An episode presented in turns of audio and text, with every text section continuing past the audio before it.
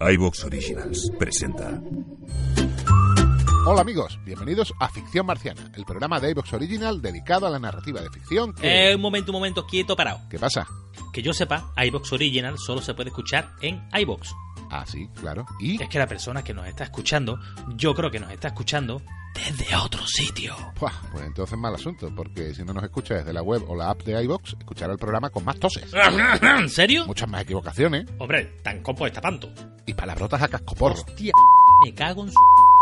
Y sobre todo no podrá escuchar nuestro programa de ficción marciana, sino un clip de audio repetitivo y machacón. Un clip de audio repetitivo, y machacón. Repetitivo y machacón. Repetitivo y machacón. Repetitivo y machacón. O sea, que ya no nos podrán escuchar desde iTunes, Google Podcast, Spotify. No, hombre, es nuestra forma de apoyar el desarrollo sectorial que iVox intenta implantar en el podcasting hispanoparlante. Tienen menos medios que otros, sí, no cabe duda, pero muchas ideas y anticipación. Y es que iVox entiende el podcasting, por ese motivo nos identificamos con ellos. Si a partir de ahora escucháis los programas de ficción marciana y otros de la red marciana en la web o en la app de iBox, os lo agradeceremos infinitamente. Seguiremos publicando entregas de relatos, cuentos. Y tendremos contenidos públicos y otros exclusivos para agradecer el apoyo de nuestros suscriptores. Te esperamos en iVox. ¡Gilipichis!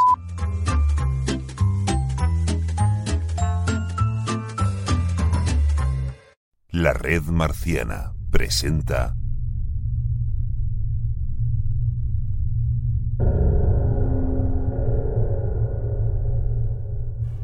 Las imágenes esculpidas de estos sogoths nos llenaron de repugnancia y horror.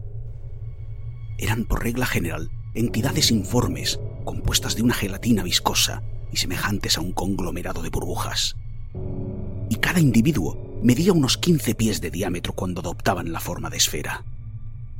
No obstante, cambiaban continuamente de figura y volumen, emitiendo prolongaciones o formando aparentes órganos visuales, orales y auditivos a imitación de sus amos de bien manera espontánea o bien sugerida.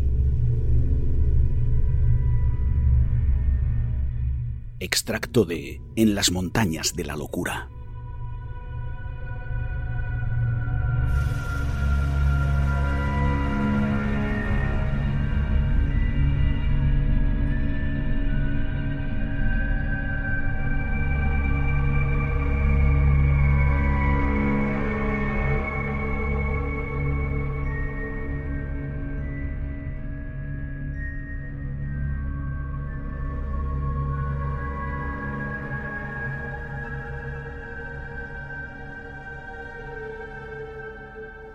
Más allá de la inimaginable oscuridad que se abría tras la llamarada gangrenosa de aquel fuego gélido, más allá de las tartarias inmensidades por las que fluía aquel río oleaginoso y sobrenatural, silencioso e insospechado, surgió una horda de híbridos seres alados que revoloteaban mansa y rítmicamente.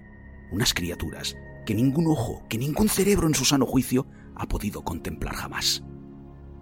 No eran exactamente cuervos, ni topos, ni zopilotes, ni hormigas, ni murciélagos, ni seres humanos en descomposición. Era algo que no puedo ni debo recordar. Revoloteaban sin fuerzas por la caverna, impulsándose a medias con sus pies palmeados y sus alas membranosas, y cuando llegaron hasta la muchedumbre de acólitos, las figuras encapuchadas se asieron a ellos, montaron a horcajadas y se alejaron uno tras otro a lo largo de aquel río tenebroso, hacia unos pozos y galerías espeluznantes, donde venenosos manantiales alimentan cataratas pavorosas y desconocidas.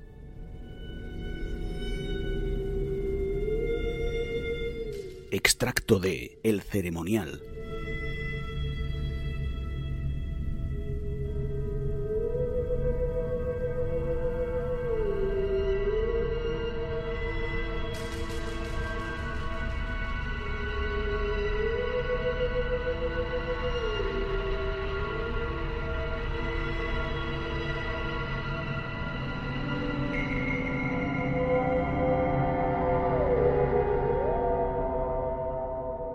No hay en el mundo fortuna mayor, creo, que la incapacidad de la mente humana para relacionar entre sí todo lo que hay en ella.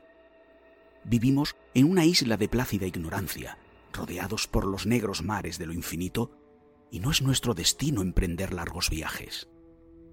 Las ciencias, que siguen sus caminos propios, no han causado mucho daño hasta ahora, pero algún día la unión de esos disociados conocimientos nos abrirá a la realidad y a la endeble posición que en ella ocupamos. Perspectivas tan terribles que enloqueceremos ante la revelación o huiremos de esa funesta luz refugiándonos en la seguridad y la paz de una nueva edad de las tinieblas.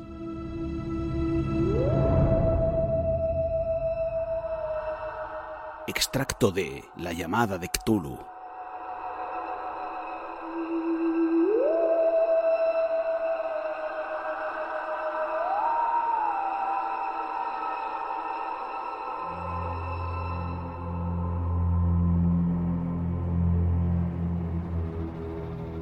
Fueron, sin embargo, los relieves figurativos lo que más me fascinó.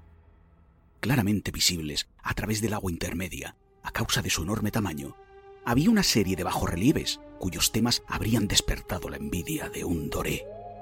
Creo que esas criaturas pretendían representar hombres, por lo menos cierta clase de hombres, aunque estaban representadas como peces que retozaban en las aguas de alguna gruta marina o rendían homenaje en algún santuario monolítico que también parecía estar bajo el mar. No me atrevo a indicar con todo detalle sus rostros y sus figuras, pues el mero recuerdo me pone enfermo. Más grotescas de lo que pudiera imaginar un Poe o un Bulwer. Eran terriblemente humanas en líneas generales, a pesar de sus manos, pies palmeados, sus labios increíblemente anchos y flácidos, sus ojos vidriosos y saltones, y otros rasgos menos agradables de recordar. Aunque parezca extraño, daban la impresión de haber sido esculpidos sin guardar ni mucho menos la debida proporción con su ambiente escénico, ya que una de las criaturas estaba representada en el momento de matar a una ballena que parecía muy poco mayor que ella misma.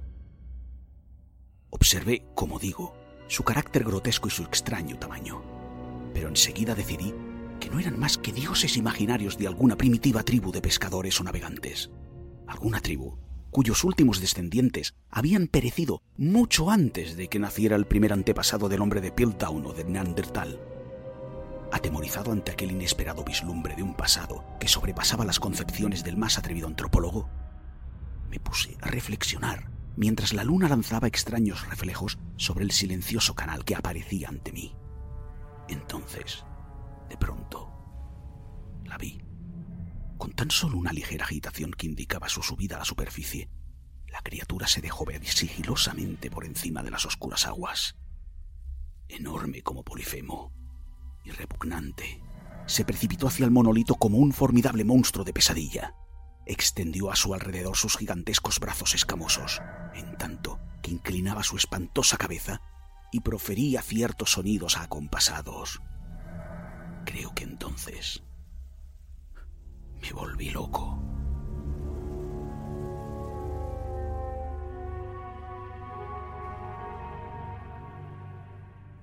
Extracto de Dagon, un relato de Howard Phillips Lovecraft.